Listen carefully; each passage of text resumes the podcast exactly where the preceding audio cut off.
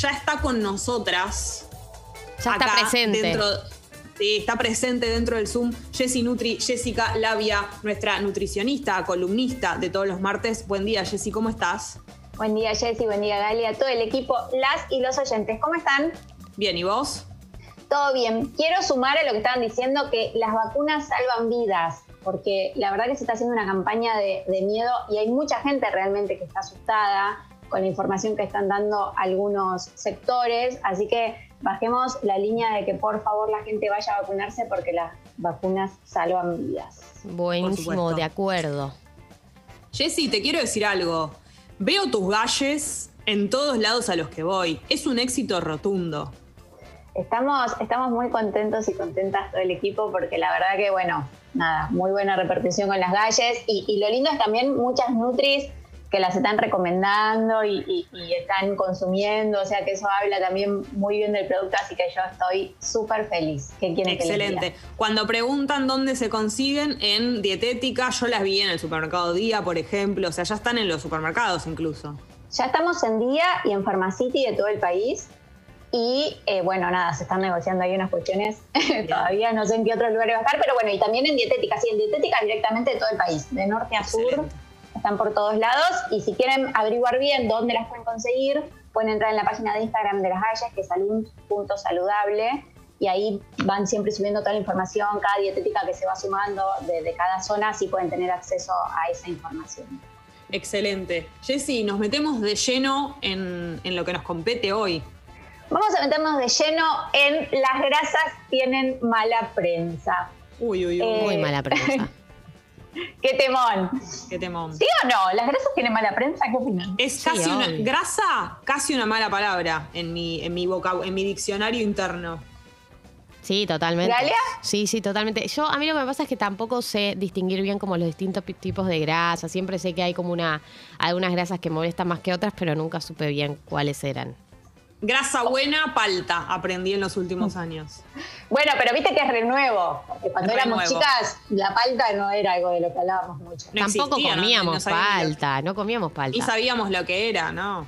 Se dan cuenta, ¿no? O sea, no, conocíamos la palta. No. no, era algo, eh, o sea, por, suerte se puso de moda. Yo a veces ven, digo, hay, hay modas que están buenas, por ejemplo, la moda de la palta.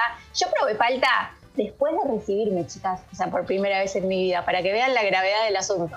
Es que claro, es, es una cosa muy nueva o, de algunos años, digamos, como no... Y antes, ¿qué, ¿qué, podíamos considerar que fuese en nuestra época una grasa buena?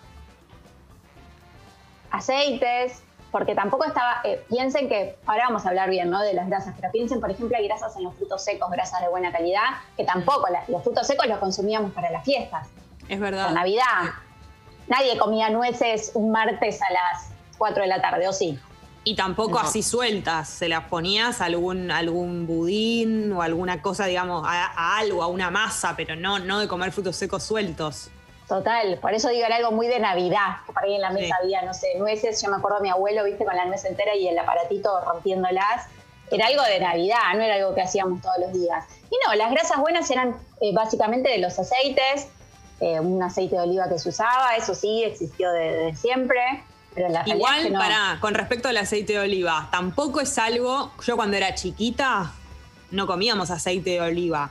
Digamos, el oliva yo me lo acuerdo ya de un poco más grande y que era más caro, entonces no había en todas las casas. Digamos, el aceite de oliva también fue algo que aprendimos que era mejor y con los años, como, ¿no? Digo, no como con la palta, digamos, tan nuevo, pero sí es un recuerdo que yo cuando era chiquitita no, no había aceite de oliva tan si hacemos Si hacemos una columna de la alimentación de nuestra infancia, eh, es polémica, digamos, porque es verdad, o sea, la, realidad es que el tipo de alimentación que teníamos era bastante limitado, bastante corto, también en, variedad de vegetales, en variedad de frutas, un montón de, grupos de alimentos, no solo estamos hablando de, de este puntual que, bueno, que es el que nos toca hoy, pero bueno, sí, algún día vamos a hablar de eso y, charlaremos qué pasó con toda la nutrición. En los primeros años de vida, que es eh, la más importante. No sé si saben eso, pero lo, que sucede en los primeros años de vida a nivel alimentario marca también de alguna forma eh, lo que va a ser el resto, ¿no? Eh, de, las marcas que hay, digamos, en nuestro sistema con, con respecto a nuestra microbiota intestinal. Bueno, ahí hay mucho tema para que desarrollemos en algún momento. Bueno, Bueno, vamos a grasas. lo que vamos a hablar es de las grasas que consumimos y no de la grasa corporal. Grasa corporal queda para otra columna. Bien. Porque si no es Bien. mucho y no es imposible. Mucha información. Claro, es demasiado para un- una sola. Bueno, ¿se acuerdan cuando hablamos de las calorías? Que dijimos que las calorías son energía. Sí, Sí. a mí me quedó grabado eso. Bueno, ¿de dónde sacamos esa energía? ¿De dónde sacamos esas calorías? De los macronutrientes. Bien. Bien. Y hoy Entonces. es un- un- una clase, así que me la van a aprender. Estamos prestando bueno, después, atención. después voy a tomar examen al final, no mentira. Eh, bueno, y esos macronutrientes son los hidratos, que también están súper demonizados, y también vamos a hacer una columna exclusiva de hidratos de Me carbono. encanta. las proteínas, que son las que tienen buena prensa, y las grasas. Y ahí sacamos la- la- las calorías y la energía. ¿Por qué creen que las grasas tienen tan mala prensa? Voy a tirar Eh, una que se sí. me ocurre tirando fru- recontra fruta. Porque tienen más cosas negativas que positivas. Más como desecho que, que- que positivo. No sé cómo explicarlo, como, cómo se dice. Más, más como, ¿no? Cosas que no sirven que que sirven. Bien, ¿y Galia? Eh, yo lo tengo asociado, eh, sí, como al, al- como al tipo de alimentación que, que no, que no hay que tener, como que no es el, el tipo de, como que hay que comer otras cosas como proteínas y cosas así, como lo que hay que evitar. Bueno, lo que les decía, ¿no? Las proteínas tienen buena prensa y las grasas mala prensa. Y hace, esto es de siempre, esto es como medio histórico. Y en el último tiempo se sumaron los hidratos de carbono también a tener mala prensa. Entonces quedaron como las proteínas de un lado que son las buenas y los hidratos y las grasas que son las malas. ¿Hasta acá estamos bien? Sí. Perfecto. Bien. Todo esto que aprendimos y que tenemos incorporado viene de la cultura de la delgadez. Quiero que lo sepan. En la cultura de la delgadez, las grasas y los hidratos son malos y las proteínas son buenas. Y ahora les voy a explicar por qué digo que viene de la cultura de la delgadez. Las grasas aportan un poquito más del doble de calorías que los hidratos y las proteínas. Entonces, oh por Dios, no vamos a comer muchas calorías. Son las grasas malas, ¿sí? Claro, tal vez comes menos cantidad, pero algo que tiene más grasa y estás incorporando el doble de calorías. Claro. Entonces ahí es la primera ¿no? demonización porque ya hablamos en su momento que las calorías son malas también porque no queremos engordar básicamente en vez de pensar el lado bueno de las calorías que son energía. ¿Sí? ¿Hasta acá vamos? Sí, Sí. perfecto. Estoy tratando, o sea, es un tema complejo, estoy tratando de, de que lo podamos llevar. Por lo- ahora lo te seguimos. Ustedes, ustedes ayúdenme, sigamos bien. Bien, miren lo que dice la teoría, para que, para que ubiquen en tiempo y, y forma. La teoría dice que de estos tres macronutrientes yo debería aportar, para tener una alimentación saludable y equilibrada, 55% de hidratos de carbono, 30% de grasas y 15% de proteínas. Ah, todo lo contrario a lo que aprendimos, al, digamos. Al revés de lo que pensamos, claro. ¿Vieron? Qué grave que es lo que hace la cultura de la delgadez y lo que hace la falta de educación, como digo yo, nutricional integral que tenemos porque no tenemos para nada formación sobre esos temas. Entonces, yo, los dos eh, eh, macronutrientes más demonizados, que son los hidratos y las grasas, son los que más aporte diario necesitamos para vivir. Qué linda noticia me estás fíjense- dando, porque a mí los hidratos me hacen muy feliz. ¿Viste? Bueno, de hidratos prometo que voy a hacer una columna exclusiva también, porque Gracias. ahí, bueno, ahí una no nos va a alcanzar, vamos a tener que hacer más de una columna pero, sobre hidratos. Pero vamos a hablar del tema porque también se, se creó como mucho fantasma en, en el último tiempo y va a estar bueno también que lo analicemos. Ahora, fíjense lo que dijo Jessie, que, eh, o sea, ella lo que, lo que registra de las, de las grasas es que tienen más cosas malas que buenas, ¿no? Como que el aporte de las grasas tiene más parte mala que buena. Y yo me anoté, porque no me iba a acordar todo, y dije, bueno, me lo voy a anotar. Les anoté todas las funciones que cumplen el organismo las grasas. Se las voy a decir lo más simple y rápido posible. Excelente. Son una reserva energética. Piensen en los animales que hibernan, ¿sí? que reservan energía durante un montón de meses que no comen en forma de grasa. Les pongo un ejemplo bien gráfico. Así que son reserva energética, son fuente de calor. La grasa genera como una capa en el cuerpo que nos protege y nos ayuda a regular la temperatura. Lo mismo pasa también eh, con los animales que hibernan, que hacen que no se mueran por, eh, por las bajas temperaturas en invierno. Bien, tienen función reguladora. Por ejemplo, el colesterol es precursor de hormonas sexuales y de la vitamina D. tanto que se habla de vitamina D. La famosa vitamina D. Algún día, algún día vamos a hablar. Bien, reserva de agua. Aunque no lo parezca, también tenemos reserva de agua. Fíjense en el ejemplo de los camellos. Vieron que, reservan agua en, las jorobas. Bueno, esa reserva de agua se hace en forma de grasa. No lo sabíamos. Transporte las grasas eh, de los alimentos que consumimos tienen ácidos grasos esenciales que se llaman linolénico y linoleico, que lo que hacen es ayudar a transportar las vitaminas liposolubles A, D, E, K y para ayudar su absorción. Sigo, miren, ¿eh? Sigo, miren todas las cosas fundamentales. Función estructural, forman parte de las membranas biológicas. Y función protectora, ¿sí? Eh, cubre los órganos como por ejemplo el corazón o los riñones y los protege de posibles golpes. ¿Y entonces por qué las odiamos tanto a las grasas si son tan buenas y tan heroicas? Tan hermosas. ¿Se dan cuenta? Qué buena pregunta, ¿no?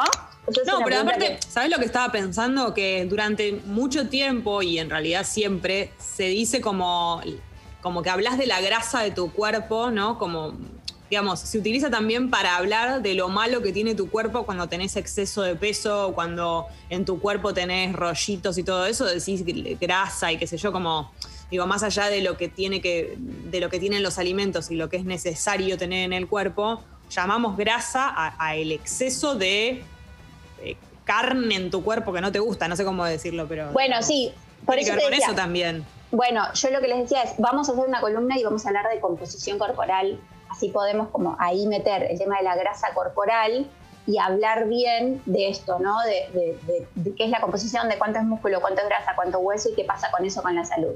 Pero vayamos al, alimento en sí, al nutriente grasa en sí y pensémoslo. Si, si consumir grasas tiene tantos beneficios para la salud y un 30% de nuestra alimentación debería estar cubierto de grasas, ¿por qué durante tantos años se demonizaron tanto? Bueno, la suma es medio uno más uno dos, ¿no? Porque digamos, todo lleva al mismo lugar, que es este rechazo o esta idea, justamente a lo que vos decís, Jessy, que esa reserva de grasa en el cuerpo eh, generen un peso más elevado del que se supone que tenemos que tener. Claro. También, ¿no? Me imagino que. perdón, perdón, Jessy. No, no, dale, dale, dale. Eh, digo, también me imagino que toda esta desinformación eh, debe llevar a, tomar malas decisiones a, la gente que quiere incluso mejorar su alimentación o gente que quiere hacer dieta, todas las decisiones que tengan que ver con cambios, eh, o sea, te debe llevar a tomar malas decisiones en general eh, de estar tan desinformado con respecto a, qué es lo que necesitas. Totalmente. Y algo que también es importante, Galia, esto que decís, es que la ciencia siempre es muy cambiante y más todo lo que tiene que ver con, respecto a la medicina, porque se van haciendo estudios y se van demostrando y comprobando cosas con el correr del tiempo. Eso es algo que pasó con el edulcorante que hablamos la otra vez, que hoy ya hay información científica que, comprueba que, su consumo no es bueno y hace unos años la verdad que no lo teníamos tan en cuenta y hoy sí. Y creo que esto también pasa ¿no? con esta cosa de la industria de lo light, ¿no? de lo light, de todo lo que es bajo en grasas, Em, que también se asoció, por eso siempre digo desde dónde la medicina eh, en muchos aspectos es cómplice ¿no? de la cultura de la delgadez, porque la realidad es que hace unos años se demonizaba mucho el consumo porque se creía también, ¿se acuerdan con el huevo? Que, que, se creía que el huevo aumentaba el colesterol y hoy se sabe que no, que la ingesta del colesterol que tiene el huevo no tiene tanta incidencia en lo que va a ser el colesterol total que después nosotros vamos a evaluarnos en un análisis de sangre. Entonces también a veces son errores, yo, siempre eh, eh, recuerdo el primer cambio de paradigma grande que viví como nutricionista cuando yo empecé a estudiar nutrición fue y tenía que ver con la población diabética. Había recomendaciones que, la gente diabética no podía comer fruta, no sé si se acuerdan ustedes de esto, bueno, la gente diabética se tiraba totalmente hacia las proteínas porque había como un miedo, viste, de consumir cualquier otro nutriente.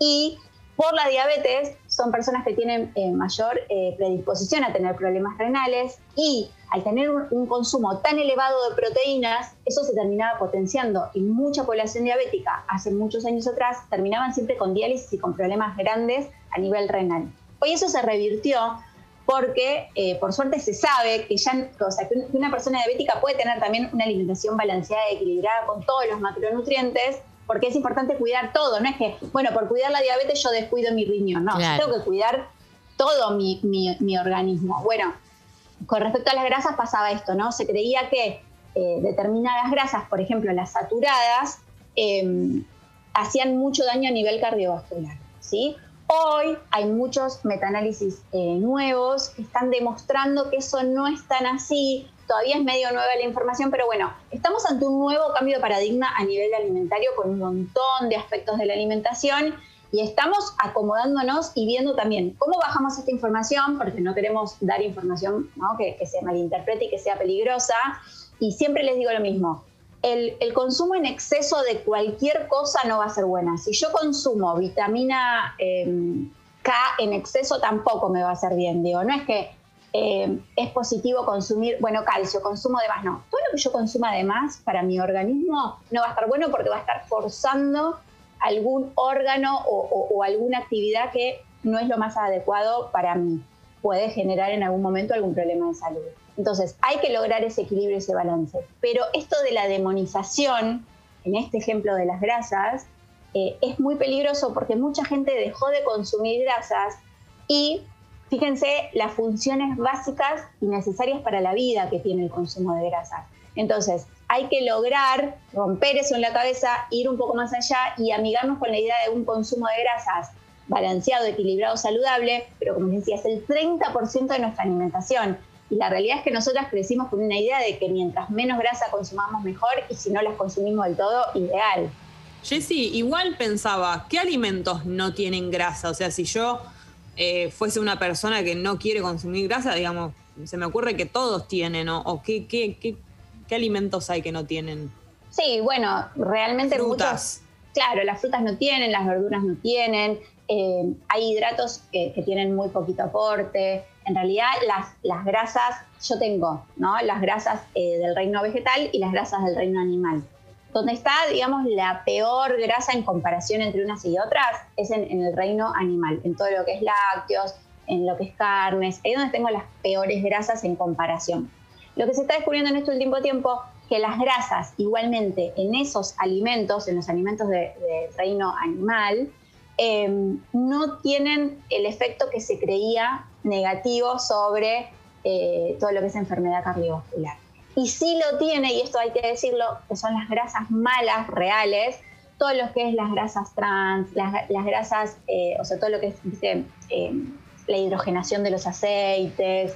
Eh, ¿Puedes, dar ejemplos de cuáles son alimentos que tengan este tipo de grasas? Porque yo La mayoría, la mayoría los van a encontrar en ultraprocesados. O sea, como para que se entienda por qué estamos diciendo que hay que bajar el consumo de ultraprocesados y por qué es tan malo y por qué yo diseñé por ejemplo? ¿Viste lo que hablamos? Esto lo hablamos una vez. Cuando vos vas al súper, agarrás un paquete, empezás a leer ingredientes y hay un montón de números, fórmulas, cosas que no sabés lo que es, que tienen nombres raros. Un paquete, por ejemplo, de qué? Digo, para ir recontra lo, a lo específico de alguien que va al súper y ¿cuándo se encuentra con un ultraprocesado? ¿Cuándo ve qué cosa? Bueno, por ejemplo, voy a nombrar algo, un producto congelado. Bien. ¿Sí? Patitas. No digo ninguna marca. Patitas de pollo, sin decir marca. Bueno, ahí tienen un ultraprocesado, por ejemplo. En galletitas, las redonditas que tienen cremita blanca adentro, las de chocolate, son un ultraprocesado. Dolor en el corazón, lo que acabas de decir. Me rompo el alma. No todos los ultraprocesados tienen grasa. Por ejemplo, por ejemplo, la gaseosa es un ultraprocesado, pero la gaseosa no tiene grasa. Claro. Ahí va. ¿Ok? O sea, los ultraprocesados no necesariamente tienen grasa. Justo le nombré algunos para que vean cuál es. Todo lo que es fiambres, embutidos, ¿sí? Ahí, en ese tipo de, procesados, eh, es donde tenemos los peores nutrientes y en los que tienen grasa tenemos las peores calidades de grasa. Y ahí sí, esa grasa no está buena consumirla, ninguno de sus ingredientes, en su mayoría, está bueno consumirlos. Eh, una cosa es el consumo ocasional y otra cosa es el consumo eh, frecuente. Eso también vamos a decirlo porque a mí no me interesa demonizar nada, ¿sí? Lo que pasa que eh, si estamos hablando que en Argentina consumimos 194 kilos de ultraprocesados por año por persona, si vos te comiste 194 kilos este año de ultraprocesados, bueno, ahí no estamos hablando de un consumo ocasional. Claro. Entiendo perfecto. Jessy, si quisiera como arrancar, por ejemplo, no sé, soy una persona que me doy cuenta que me estoy alimentando mal o que las grasas no sé si las estoy ubicando bien o estoy eligiendo bien los alimentos, ¿por dónde arranco para consumir grasas que me hagan falta, que esté bien, pero eligiendo bien lo que voy a comer? Yo pondría siempre primero las grasas de origen vegetal, ¿sí? Que son las mejores. Y después, si soy una persona que consume eh, lácteos, que consume carnes, iría a lo, eh, esto que digo, a lo menos procesado, al producto menos procesado. Por ejemplo, una ricota es un lácteo poco procesado, ¿sí? O sea, iría como ahí, como cuando yo agarro un queso untable de la góndola, quesos untables que no son quesos untables, que cuando vos empezás a leer la letra chiquita es producto a base de, ¿no? Y después vas a los ingredientes y es un ultraprocesado, el queso desuntable. Eh, hay otros que sí son queso untable. O sea, también está este, este, desafío nuevo de empezar a leer etiquetas. A leer, sí. A leer, bueno, empezar a ver cuáles son los menos procesados. La leche, por ejemplo, es de los menos procesados en comparación. Si bien en nuestro país tienen aditivos de vitaminas, por ejemplo, no son tan procesados como puede ser un queso untable. Entonces, ir más al producto básico, a comer un huevo, a comer un churrasco en caso de que consumo carne, ¿sí? Evitar, por ejemplo, en el, ejemplo que, nombré, digo, bueno, me como un churrasco de carne, no me como, no sé, jamón, por decir. ¿sí? Como ir como al producto más, al alimento más noble, más mientras más directo venga, digamos, em, de la naturaleza, si se quiere decir de esa forma, mejor. Y el reino vegetal, esto que decíamos, todo lo que es aceites, los frutos secos. Em, en, las aceitunas, por ejemplo, eh, tenemos grasas buenas. Lo que pasa es que en el ejemplo de las aceitunas, a nuestro país le ponen muchísima sal. Entonces hay que enjuagarlas para bajar un poco el sodio. Entonces, ahí otra vez, no voy a estar comiendo un montón de aceitunas que tienen un montón de sodio todo el tiempo, pero sí puedo manejarlo con un consumo menos frecuente que también tengo grasas de buena calidad. Las aceitunas recontra demonizadas, ¿o no? ¿Se puedo meter en, una ensalada, por ejemplo, cada Por ejemplo, por ahí no le pongo sal y pongo las aceitunas de reemplazo y ya está. Que son resaladas, sí, las aceitunas. Chicas, en mi época eh, se decía que una aceituna tenía las mismas calorías que un pan. No sé si ustedes alguna vez escucharon, pero era terrible. era como... pero... Me dolía mucho porque es de las cosas que más me gustan en la vida, las aceitunas, entonces era terrible. Nunca tuve ese problema. Me parecen muy flojas las aceitunas y contaminantes de cualquier comida en la que están. Por favor, no. Le quitan el sabor a, toda la comida que no sea la aceituna, digamos. Colonizan. ¿Viste, que, hay, que hay alimentos como polémicos? Es como, es como la pizza con ananá, que yo sé que yo soy mm. fan. Yo la banco también. Hay, cosas, las, las, empanadas con, con pasas blúas. A favor también esa columna la tendríamos que hacer, sería interesante.